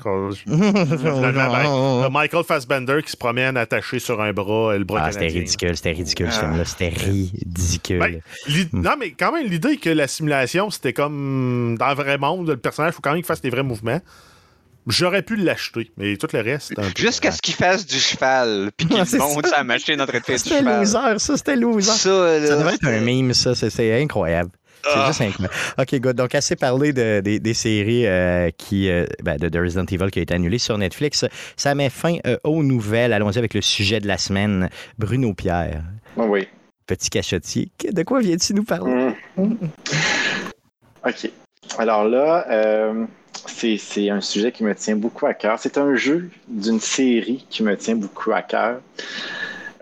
si je vous parle de Shulk, de Pyra, Mitra, euh, je fais référence non pas à des personnages de Smash Bros, mais bien à des personnages d'une série, d'une saga euh, qui est sur la Switch, euh, qui était sur la Wii Switch, la Wii U également. Je parle de Xenoblade Chronicles. Donc, un des jeux que j'ai joué récemment, Xenoblade Chronicles 3, qui est sorti à la fin juillet. Est-ce que vous y avez joué? Ben, personne n'y a joué ici. Puis je vais dire une chose. Euh, c'est pas le type de jeu qu'on parle souvent chez Arcade Québec. Donc, c'est pour ça que je suis content uh-huh. que tu viennes justement nous en parler pour nous faire découvrir un peu cet univers-là parce que euh, c'est toi qui m'as écrit pour me dire Hey, j'aimerais ça venir en parler au show. Euh, tu sais, j'aimerais ça, tu sais, venir vous présenter ça. Puis bon, c'est un univers que je connais zéro open bar, OK? Je ne connais pas l'univers, je connais pas, tu sais, vraiment, je connais absolument rien de ça. Donc, apprends-moi, uh-huh. je veux dire, un peu, parle-moi un petit peu de la série au début, tu sais, grosso modo. Puis après coup, parle-moi du troisième, justement, qui est sorti dernièrement sur Switch, puis qui fait euh, quand même, qui, satisfait beaucoup les fans. Oui, oui, tout à fait. Euh, ben, en fait, d'abord et avant tout, c'est quoi Xenoblade C'est un action RPG qui est développé par Monolith Soft et qui est publié par Nintendo. Monolith Soft, c'est euh, la branche qui est sortie un peu de Squaresoft à l'époque. Donc, c'est le soft de Squaresoft qui est parti quand Square a acheté Enix, donc qui est devenu Square Enix. Euh, c'est le créateur, attendez un instant, je vais essayer de retrouver son nom, Tetsuya Takahashi. Donc, qui, a, ben euh, qui a décidé de, créer un monde complètement autre avec Monolith Soft, qui a commencé sur la PlayStation, d'abord et avant tout en 1998 avec les euh, Xenogears, ah. Xenosaga, oui, choses comme ça. Celui-là, il, est tellement, tellement solide, ce jeu-là. Unique, complètement son genre. C'est que tu jouais autant des personnages que des gros mecs, puis les deux pouvaient être dans le mm-hmm. même combat. Puis la musique, les plot twists dans le jeu, t'es capoté de Xenogear, tellement recommandé. J'ai une copie physique de ce jeu-là, puis ça commence à coûter cher. Oui, oui, en effet. J'ai encore, une copie de PlayStation 1 de Xenogears. Mais c'est ça, Xenogears, ça date de, la PlayStation 1, ça date de 1998. Puis il y a une trilogie qui est sortie. Ensuite de ça, euh, Xenosaga, donc une trilogie de Xenosaga qui est sortie sur la PlayStation 2 en 2002 puis 2006. moi, je, connais ces jeux-là, mais je ne savais pas qu'il y avait un lien avec Xenoblade. je pensais que c'était comme le début du hmm. nom ou whatever. je pensais pas que c'était les Xeno finalement. C'est comme la série des Xeno, c'est comme ça qu'on peut les appeler. Ouais. Ben, il n'y a, pas, euh, a pas à proprement parler d'interconnexion entre les histoires des Xeno, euh, Xenogears, Xeno, euh, Xenosaga puis les Xeno, Xenoblade Chronicles. Par contre, il y a plusieurs thématiques qui sont similaires, qui peuvent se ressembler beaucoup. On parle de religion, de psychologie, de philosophie de bien, de mal, etc. Euh, beaucoup de côté politique également de la chose, donc la guerre, euh, la, soif de pouvoir entre deux clans. On parle beaucoup de clans, donc deux entités qui se battent entre elles pour essayer d'avoir euh, le monopole, etc. On continue l'histoire de Monolith Soft. Donc en 2007, Monolith Soft se fait acheter par Nintendo. Puis c'est là qu'ils ont décidé de euh, que, Tetsuya Takahashi a décidé de créer Xenoblade Chronicles, qui est sorti en 2010. Le jeu, à la base, était prévu sortir seulement au Japon et dans les Europes. Donc, la FNAC, tu aurais pu acheter ta copie à la FNAC. À la FNAC euh, directement. Ouais, ben, oui, oui, oui. Euh, mais il y a des fans des Xeno. Donc, euh, d'après moi, Eric, tu étais dans, dans, les fans de Xenogears qui voulaient absolument avoir la suite.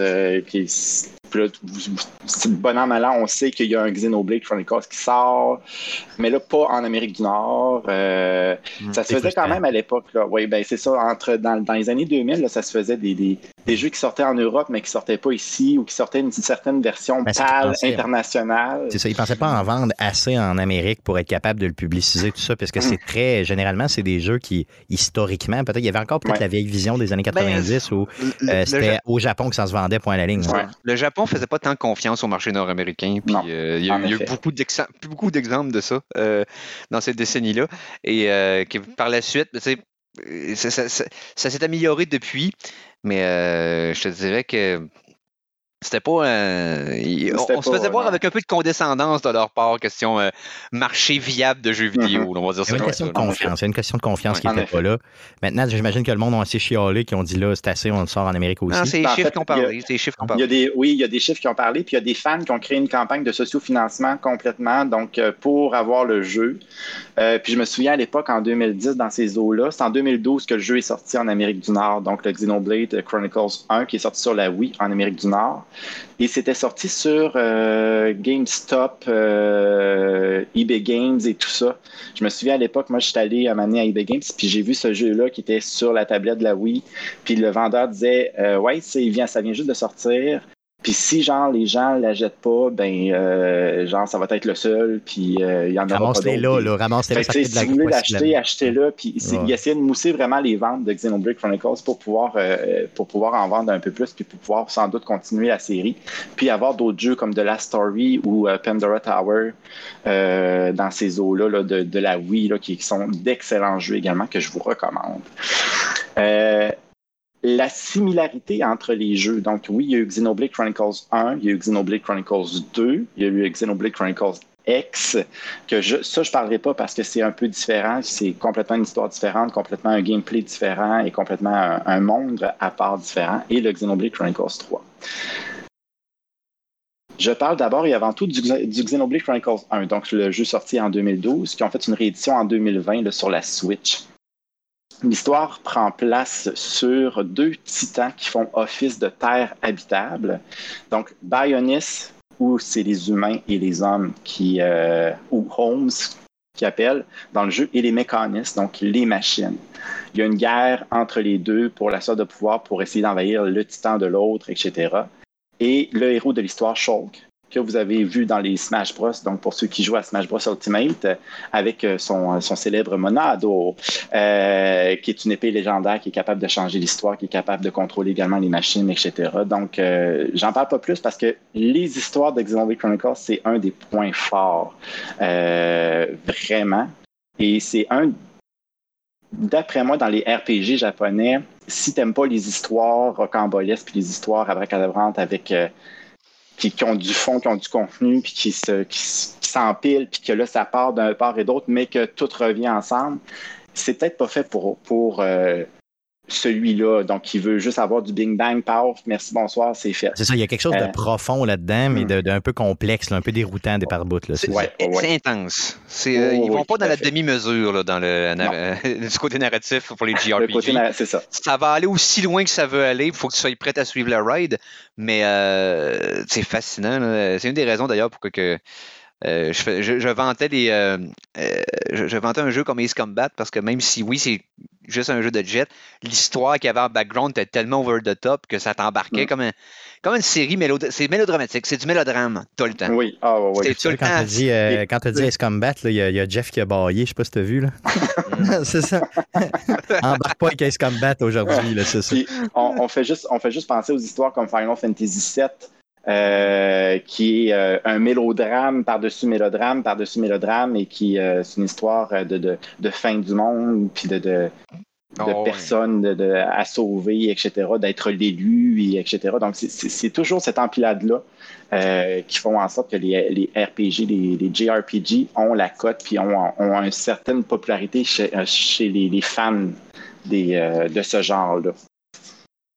Parce que tu commences low scale, excuse-moi, quand tu commences low scale dans un RPG, hmm. mais que ça expansionne et aller jusqu'à détruire d'autres univers, c'est parce que ça fait en sorte que tu es constamment investi, même s'il y a 60 heures de hmm. gameplay, parce qu'il y a tout le temps un step-up à faire. Tu sais, ça reste pas ça reste pas toujours au même niveau. Tu n'as pas vraiment de, de bout qui stagne.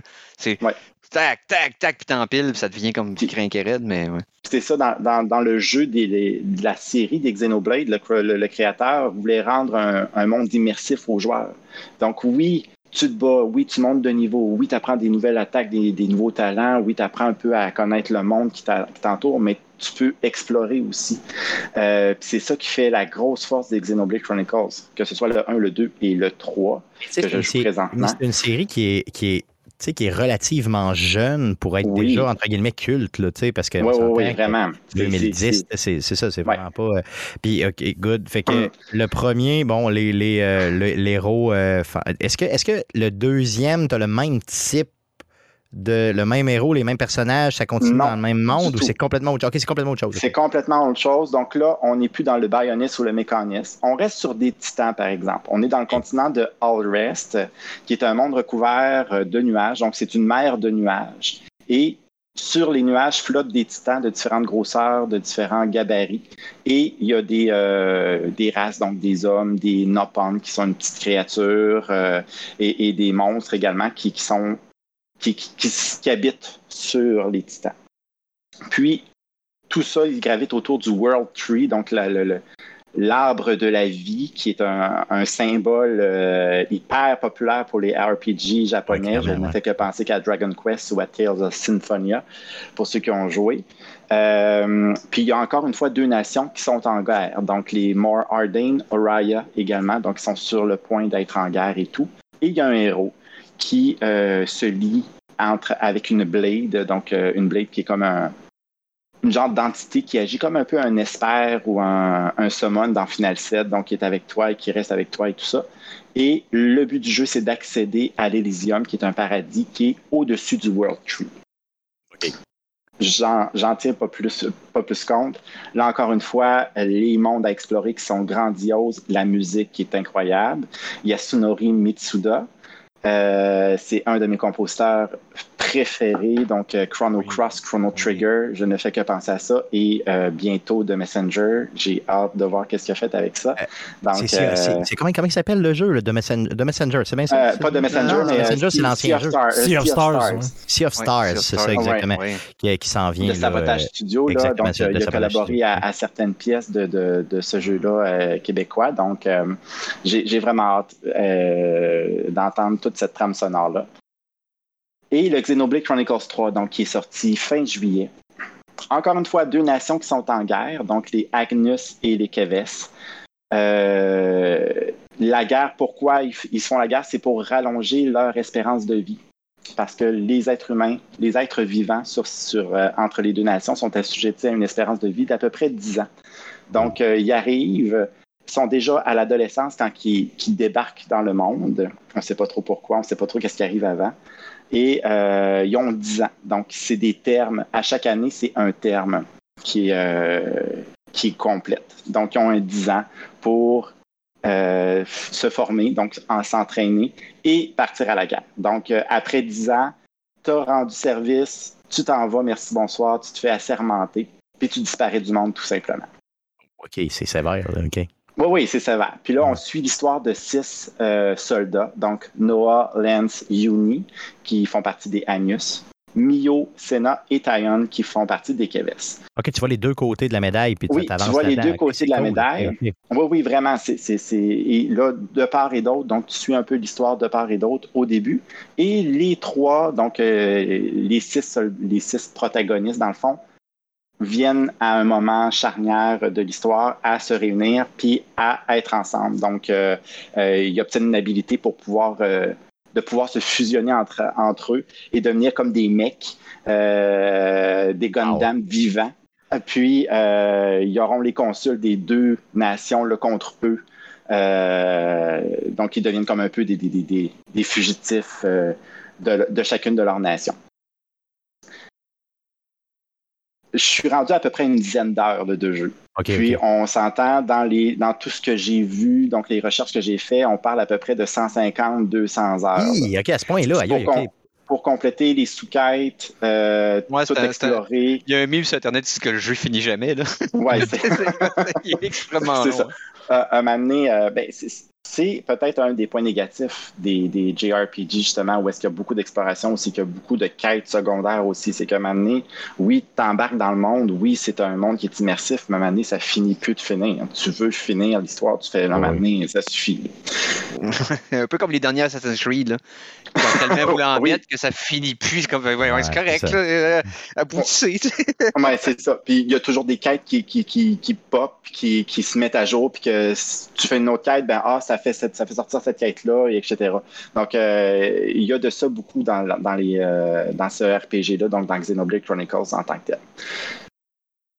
Qu'est-ce qui plaît dans, qu'est-ce qui me plaît et qu'est-ce qui plaît en général dans Xenoblade Chronicles 3? Oui, il y a l'histoire. Donc, j'ai juste effleuré le début de l'histoire il y a la quête principale, bon, les sous-quêtes, les rebondissements avec les, les animés japonais, le mélodrame, comme on a parlé au début de la chronique. Euh, ça amène plus de substance au jeu, plus de substance au monde dans lequel on joue, dans lequel on gravite. Fait que ça fait en sorte justement qu'on soit immersé, qu'on soit euh, dedans. Je vais citer un jeu qu'on ne cite jamais à Arcade Québec, The Last of Us. Oui, non, ça, je connais pas. Non, non tu connais pas, hein? Euh, on pourrait en parler. Euh, c'est un jeu que je te recommande, Stéphane. Oui, merci. Euh, c'est immersif comme monde. Donc, on est vraiment dans le. On voit l'interaction des personnages, on voit l'évolution au fil des ans que ça a eu. il y a quelque chose de profond qu'on est immersé dans l'histoire. Donc, c'est vraiment ça qui se passe aussi à travers les personnages, à travers l'histoire et à travers le monde également auquel on explore. Il y a les combats aussi dans Xenoblade. Donc, je pense que ce qui fait la force du Xenoblade, oui, l'histoire, les personnages, la musique, naturellement, mais les combats. Euh, ça a toujours été un point fort dans les trois euh, Chronicles principaux de la série. Il y a, c'est des, classes en tant que telles. Donc, c'est des classes qui sont réparties en trois types. Donc, le type attaquant, le type euh, tank ou le défenseur et le type healer, donc médic le tank va faire en sorte d'essayer de, de, aggroer, donc de, de d'attirer les ennemis vers attirer les ennemis vers lui pour avoir toutes les attaques pendant que l'attaquant essaie d'attaquer de part et d'autre. Donc, on n'est pas dans un combat qui est statique à la Dragon Quest ou à la Final Fantasy, les, euh, les 6 ou le, le, 8 ou 9, même le 10. On est vraiment, on bouge, on peut bouger et c'est des auto-attaques. Donc, euh, avec les attaques spéciales qu'on contrôle via les boutons.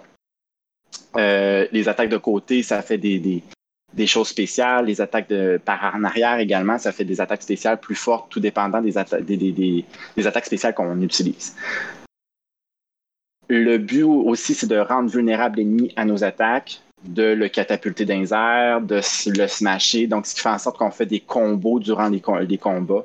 Euh, ce qui fait en sorte qu'il dépense, perd plus de points de vie, donc, etc. Et les points de vie des monstres sont euh, gargantuesques. Là, euh, je pense ah, c'est genre, mettons, 60 000 points de vie, puis tu fais 200, 200 du coup. Là, mettons. Genre, genre. fait que c'est des combats qui peuvent devenir longs, c'est des combats également qui peuvent devenir enlevants, puis qui, qui relient, qui, qui, qui demandent un peu plus de stratégie que juste je fonce dans le top puis je m'en vais là, puis merci, bonsoir. Euh, surtout si, un bouton. Ouais. puis surtout si tu as 10, 15 ennemis, puis tu t'en veux juste un, ben là, tu essaies juste de lurer le premier ou tu essaies de, clairer les autres autour pour après ça aller battre le, gros monstre. Parce que sinon, si tu s'en vas tout de suite battre le gros monstre, ben les 15 s'en viennent puis te battent. Ouais, c'est ça, ouais. il t'entoure puis c'est fini, c'est ça. Fait que puis le combat dure pas longtemps. Donc, c'est vraiment un côté stratégique qui est vraiment le fun. Puis au fil des aventures aussi de Xenoblade Chronicles 3, ça, tu vas avoir des nouvelles classes des genres de jobs que tu vas pouvoir équiper à ton personnage. Donc, ça te va donner des attaques qui vont être différentes, des pouvoirs qui vont être différents, et ça va être à toi de, de créer ton équipe de choix dans le fond. Est-ce que tu vas avoir deux médics, deux tanks, puis deux attaquants, ou tu vas avoir trois médics, un tank, deux attaquants? Donc c'est toujours ça va être personnages. Ça, ça, se traîne-tu bien six personnages? Ça, ça, ça, oui, ça va oui, quand même pas pire? ça c'est du stock six. Oui, oui, six personnages, c'est quand même du stock. Puis des fois il y en a même sept. Donc il y a des personnages secondaires qui viennent, qui t'accompagnent durant la durant l'aventure. Euh, ça peut devenir euh, un peu overwhelmed, donc surchargé mais tu réussis quand même à trouver ton compte là-dessus, puis à, à, pouvoir attaquer correctement, puis à pouvoir te, créer une stratégie correcte. Parce qu'ils sont pas niaiseux non plus. Là. non, non, c'est ça, que quand t'en lâches un, il, il s'en va pas dans le coin puis il pleure. L'intelligence artificielle là, est quand même très, très, très bien. Euh, bon, j'ai parlé de la musique, j'en reparle encore. Donc, il y a Sunori Mitsuda qui est à la tête de ce, de ce peloton de compositeurs. Euh, Manami Kiyota, Ace Tomoriko, euh, Kenshi Hiramatsu. Donc, ça, c'est tous des compositeurs qui ont fait partie des trois Xenoblade Chronicles. C'est dans mes trames sonores préférées à vie. Sérieusement. Oui, vraiment. Parce qu'on part dans tous les sens. Euh, on s'en va dans le côté juste piano, on s'en va, on rajoute de la flûte. Euh, il y a une musique pour le jour, une musique pour la nuit, qui se ressemble, donc qui est le même thème, mais juste euh, dénudé d'instrumentation pour la nuit. Donc, ça va être juste la flûte qui va jouer avec un accompagnement de guitare. Pendant que le jour, ben, ça va être un gros big band, puis ça va sonner métal. Donc, c'est vraiment des clashs qui sont différents pour la musique, ce qui est hyper intéressant.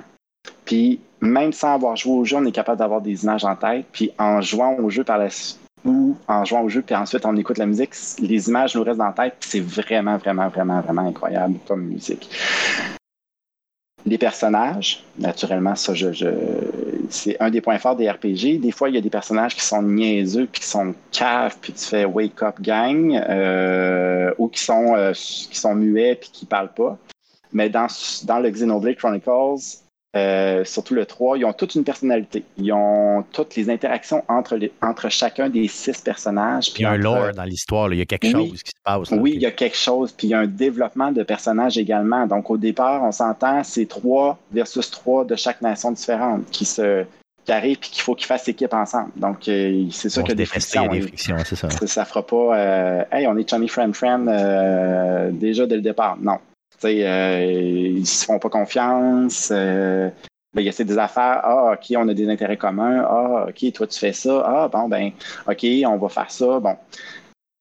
C'est le développement de ces personnages-là. Puis on en apprend beaucoup plus sur leur histoire aussi. Donc, le, quand ils sont catapultés dans le monde, je devrais dire, donc quand ils s'entraînent euh, dans leur camp d'entraînement, etc. Et pour conclure, le monde. Donc, c'est un monde qui est ouvert, ça permet beaucoup d'exploration.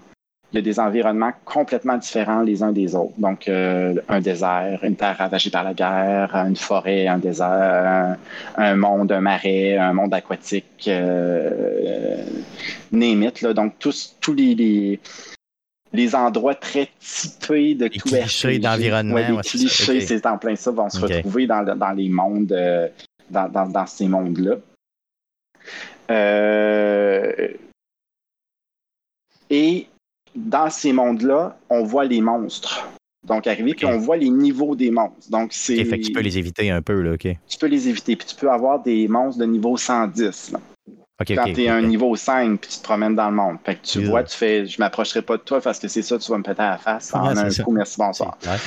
Donc, c'est un peu, un peu à la Elden Ring où, euh, où est-ce que c'est monde ouvert puis que tu vois le, un boss qui, arrive. Le chevalier là dans le milieu, mais tu dis OK, il y a vraiment l'air trop king, là, je vais pas ouais, là. c'est en plein euh, ça. Question technique que j'ai pour toi, parce que bon, ça roule sur Switch, c'est mm. exclusif à la Switch. Tu peux pas jouer ça sur la PlayStation 5 ou sur euh, même PC ou autre.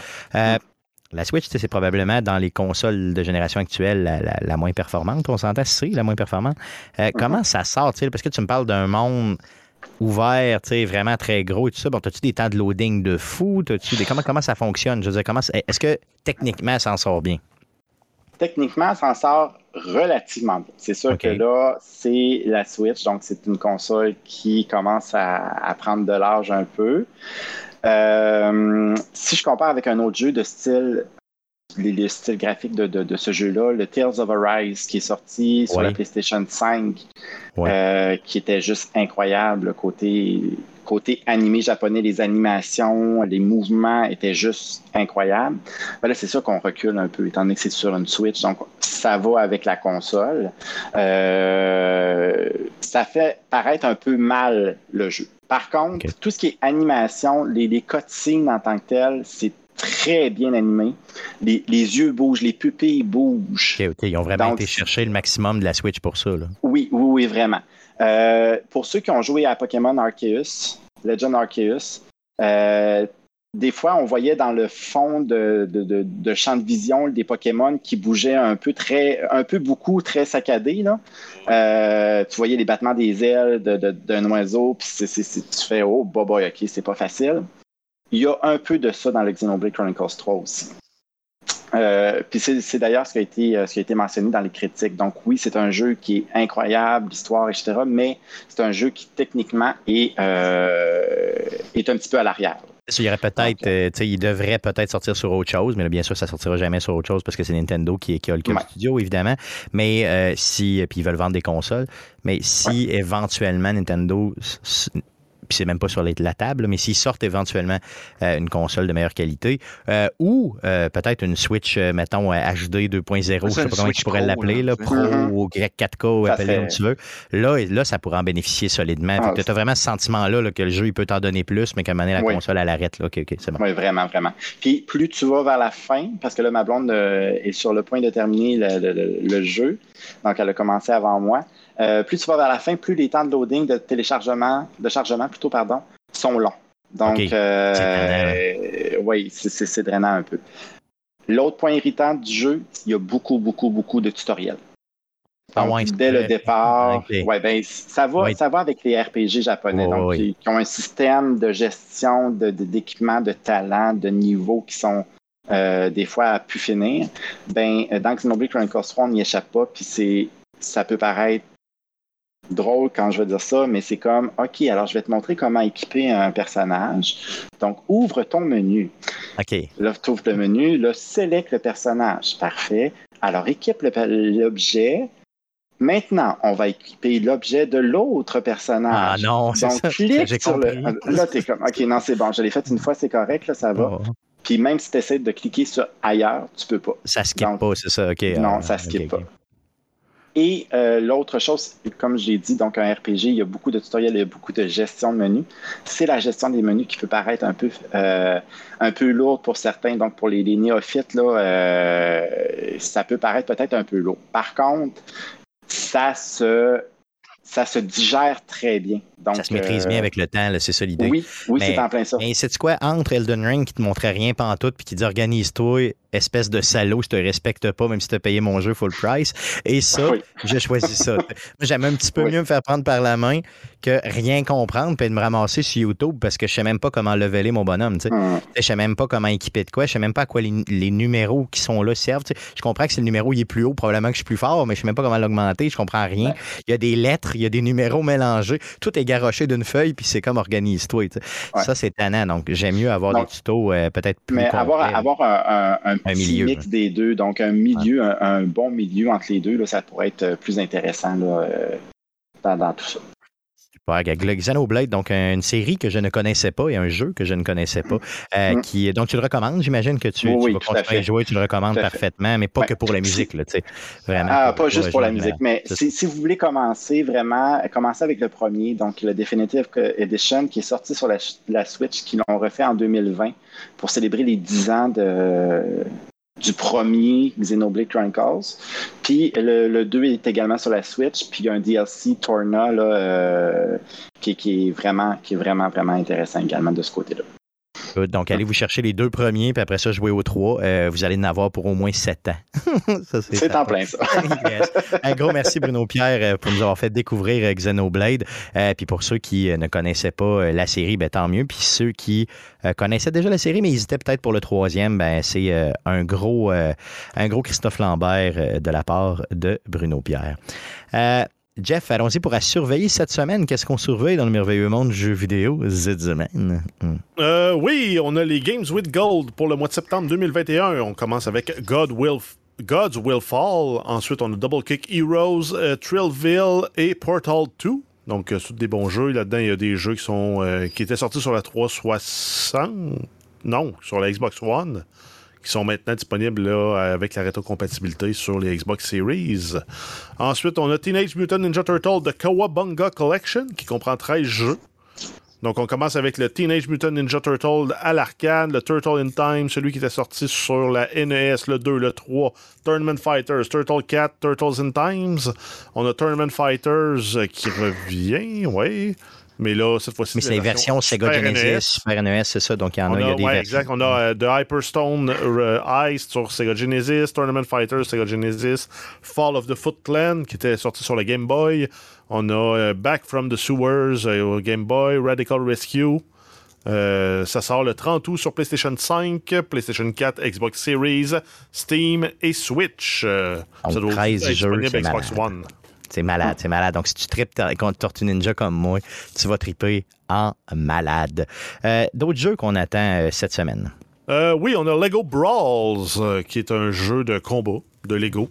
ça sort sur PC, Switch, PS4, PS5, Xbox One et Xbox Series. Ça sort le 2 septembre. C'est un jeu qui était sorti en septembre 2019 exclusivement sur le Apple Arcade. Donc, là, maintenant, tout le monde peut en profiter. On a Destroy All Humans 2 Reprobed, donc le fameux euh, gag des, des, aliens qui sont euh, venus sur Terre pour nous rentrer des trucs euh, dans le fondement. Les orifices, ouais, c'est ça. On a Black Forest Game qui propose un remake du jeu de 2006. Ça sort le 30 août sur PC, Xbox Series X ou S et PlayStation 5. Ensuite, on a The Last of Us. Encore. Mais la version remastered sur la troisième fois. oui. Ça sort vendredi le 2 septembre. Yes, donc euh, c'est malade. Ça va être malade, je vous le dis. Donc, il sort à 90. Vas-y, vas-y, Guillaume. Non, j'allais juste dire, pourquoi est-ce qu'on rit, mettons, de Skyrim et de Grand Theft Auto, mais jamais de Last of Us qui est en ah train de les atteindre? Euh, ben, parce que Last of Us, c'est la première fois qu'ils le font. Skyrim, le chiffre est ridicule pour le nombre de replays. ils, ont, fait, ils, ont, fait, trois, euh, trois éditions quand même. Là, ben, ils ont fait des ports, mais un, remake, c'est la première fois. Ouais, mais c'est un remake, c'est plus un reboot. C'est en tout cas, je sais pas. C'est un remaster. Ouais, c'est ça, exactement. Parce un que remaster, remaster. Ouais, c'est ça. Ouais, Tu as eu, as eu l'original sur PS3, le remaster pour PS4, puis un autre euh, remaster pour. PS5. Non, c'est pas un remaster, c'est juste un port, dans le fond. Non, non, il s'appelle remastered sur. Ah, t'as raison, t'as raison. Ça s'appelle remaster. Ils ont augmenté la qualité des textures, le frame rate, potentiellement. Mm les, ont mis le DLC. personnages. Ah, ils sont pas mieux que les autres, raison. C'est ça. Mais là, celui-là, il va être malade. Écoutez bien, le celui qui sort vendredi, OK? Ils ont refait toutes les textures. Ils ont refait toutes les animations. Ils ont refait au complet l'intelligence artificielle. Donc, ils ont pris l'intelligence artificielle du 2 puis ils l'ont tombé dans le 1 finalement. OK? Mm. Euh, tu as toutes les options d'accessibilité dedans aussi. Tu as le DLC, évidemment.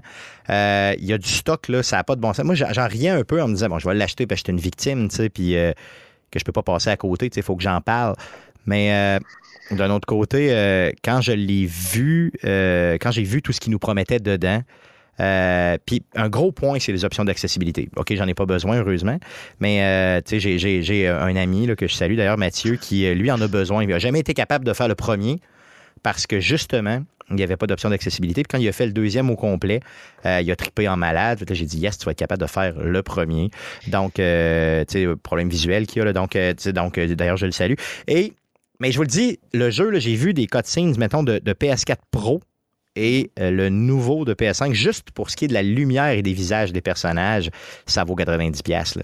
Je vais rebrailler comme un enfant en jouant à ce jeu-là, je vous le garantis. C'est un peu le meilleur des deux mondes, parce que, tu sais, quand il y avait eu les controverses avec le 2, tous ceux qui chiolaient sur les choix narratifs disaient quand même que techniquement, tout ce qui est attaché au gameplay était sensationnel. Personne n'a critiqué ça du Last of Us 2. et là, tu pognes l'histoire du 1 que le monde préférait, entre guillemets, et le gameplay du 2, puis techniquement, t'as comme.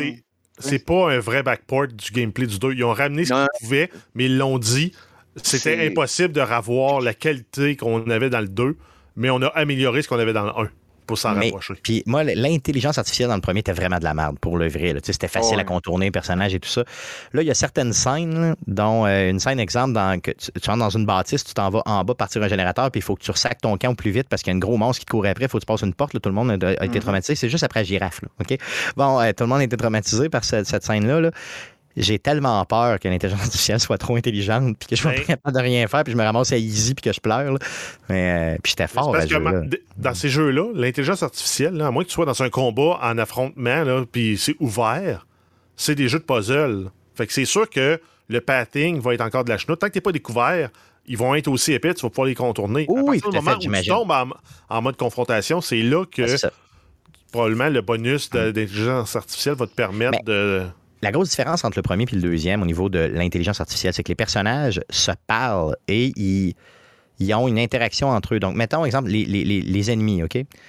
Euh, un ennemi, il a une histoire, lui, scriptée derrière lui. Et si, mettons, il, a, haïssait l'autre ennemi, mettons, mettons, il y a un body avec lui, mais il est dans la même gang, mais ils n'ont pas une bonne relation, ben, il va pas décider d'aller le sauver, mettons, si, mettons, il, il mange une balle dans la jambe.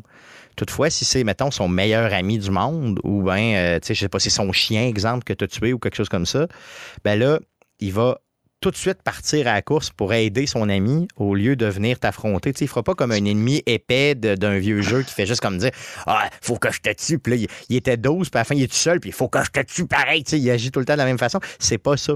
Donc, il y a comme une C'est ça qu'ils ont ramené dans le premier. Moi, j'ai tellement hâte de voir ça dans le premier parce qu'il y a des scènes dans le premier qui sont insane là. Je veux dire que, ah mon Dieu, ça va être, je vous le dis, là, ça, va être, ça va être juste malade, c'est ça.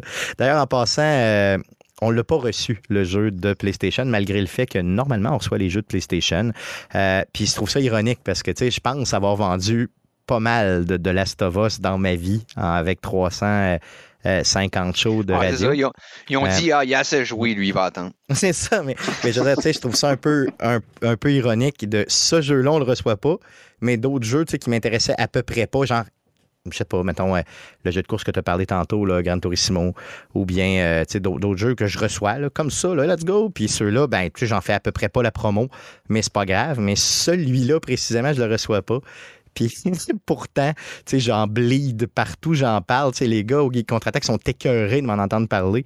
Euh, demain, je fais un show spécial dans un, autre show, justement, de de Last of Us. Donc, euh, ça va être publié cette semaine. Donc, tu sais, imaginez, je veux dire, tu sais, on m'invite, on pense à moi pour m'inviter un peu partout.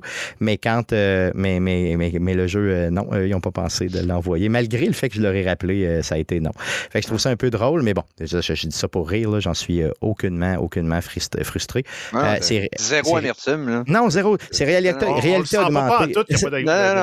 non, c'est réalité augmentée que Moi, je, pense que demain. Tu viens, tu viens juste de nous. Euh, de nous barrer pour toujours des listes de PlayStation. Probablement.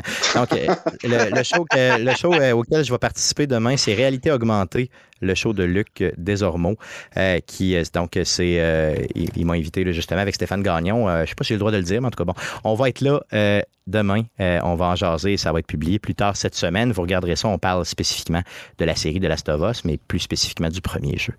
Good. Donc, euh, assez parlé de The Last of Us. Il y avait aussi les petits jeux euh, de Epic Game Store sur PC qu'on a gratuits à chaque semaine pour finir la section à surveiller cette semaine, mon beau Jeff.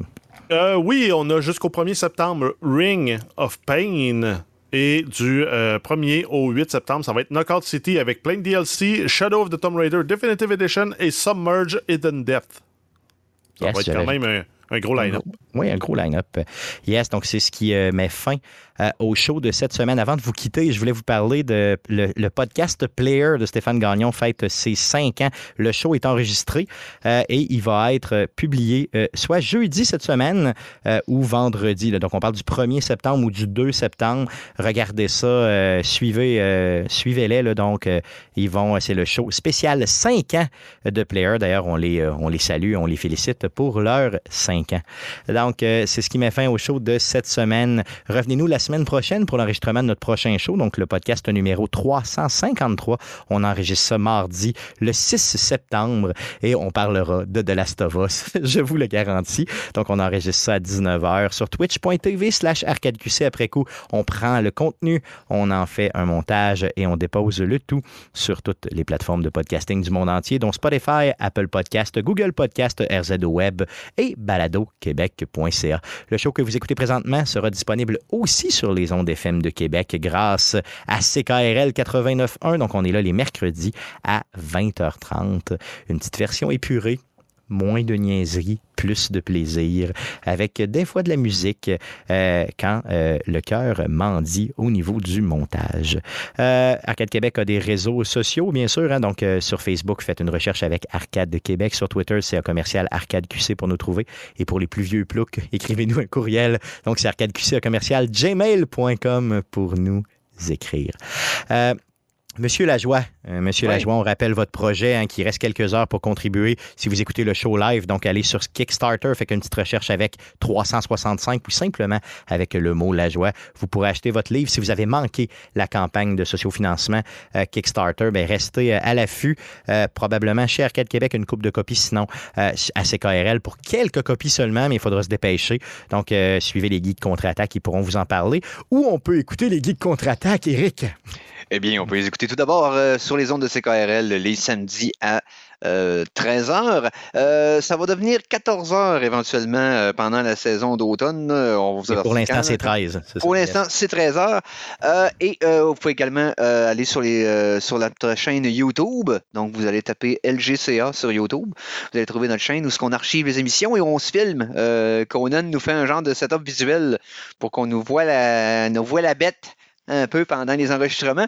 Donc, c'est une autre façon d'écouter l'émission, bien entendu. Il y a aussi sur euh, iTunes que notre podcast est disponible, si je ne me trompe pas, avec euh, CKRL. Donc, euh, vous allez vous allez sur le site de CKRL, il y a une section émission. Vous avez les huit dernières semaines en archive podcast. Ça, avant, c'était quatre, maintenant, c'est huit. Hein. ils sont quand même Avant, c'était trois, en fait. Avant, c'était trois. Ben, c'est ça, c'était trois, les trois derniers épisodes. C'est ça. Donc, tu sais, vous allez sur le site de CKRL 89.1, vous cherchez les geeks contre-attaque et vous trouvez le tout. Un gros merci, Eric. Euh, pour ce qui est de l'OSS, mon ami, euh, on a oublié d'en parler, mais il y a une petite affaire, je pense qu'on peut annoncer, qu'on peut-tu dire? Ben oui, on, a le droit de le dire. Parle-nous-en ben euh, au niveau de l'OSS. grosse nouvelle de l'OSS pour une deuxième année de fil. On va être un gros festival, quelque chose de fun. Ben oui, alors le 8 et 9 octobre euh, au Comic Con de Québec. Donc, on va faire des prestations du Comic Con de Québec. L'année passée, euh, en 2021, et la pandémie oblige, on n'était pas beaucoup. Euh, je pense qu'on était entre 25 et 30 sur la scène, mais là, cette année. Ça sonnait. Oui, oui, oui. Mais cette année, on est tout l'orchestre. Donc, on est 50 musiciens. Euh, toute, toute, toute la tiraille, les percussions, etc. Donc, tous les instruments. Euh, on a comment oui, hors dress, tout ça, oui, avec sel, poivre et les huiles. Euh, et euh, on a commencé nos répétitions hier, donc lundi le 29 août, ça sonne, ça va, ça va déjà être euh, un excellent show, donc un excellent, un excellent programme. Sans parler, sans parler du programme nécessairement, ça va être un programme varié, c'est ce que j'ai compris. Là. Donc on, on, tire un peu partout pour plaire un peu à tout le monde. C'est un événement plus grand public, c'est ça l'idée? Ben, dimanche, on réserve un programme 100% euh, Mario. Oh! Euh, oui, donc, euh, étant donné que Charles, Monsieur Voix de, de, de, Mario sera là au Comic Con de Québec. donc, on fait un honneur un peu à, à, toute sa carrière. Donc, ça va vraiment être un show entièrement dédié à Mario. Et le samedi, ça va être Mario et animé. Donc, oh, on va faire, on va utiliser quelques quelques plusieurs pièces d'animés. Donc, on va essayer d'aller piger dans les animés euh, de l'époque, des animés un peu plus actuels également, des films, donc les studios Ghibli, entre autres, et les jeux également, là, des jeux animés qu'on peut, qu'on peut. Louis Aichi là, pour les Ghibli, là. Quelle, quelle œuvre! Oui, oui, juste à dire, c'est comme. Wow. Donc, euh, on, aura l'occasion d'en reparler. J'aimerais que tu puisses revenir justement pour qu'on approfondisse le sujet dans les prochaines semaines. Donc, euh, l'OSS, donc l'Orchestre Select Start, qui sera euh, au Comic Con de Québec. Ça va sonner, les amis, encore plus que l'année passée. Si vous étiez là l'année passée, puis il y a beaucoup de gens qui sont venus nous voir l'année passée. Donc, vous allez triper encore plus cette année. Donc, euh, vous serez des nôtres et ça va vraiment être merveilleux. Merci encore, euh, Bruno Pierre, d'être passé au show de cette semaine. Et merci surtout de me donner l'opportunité de m'impliquer euh, au niveau de l'OSS. C'est vraiment apprécié. Good. Donc, merci les gars. Merci à Jeff. Merci à Guillaume. On coupe le show pour cette semaine. Revenez-nous la semaine prochaine pour l'enregistrement du podcast numéro 353. C'est le 6 septembre prochain. Merci. Salut.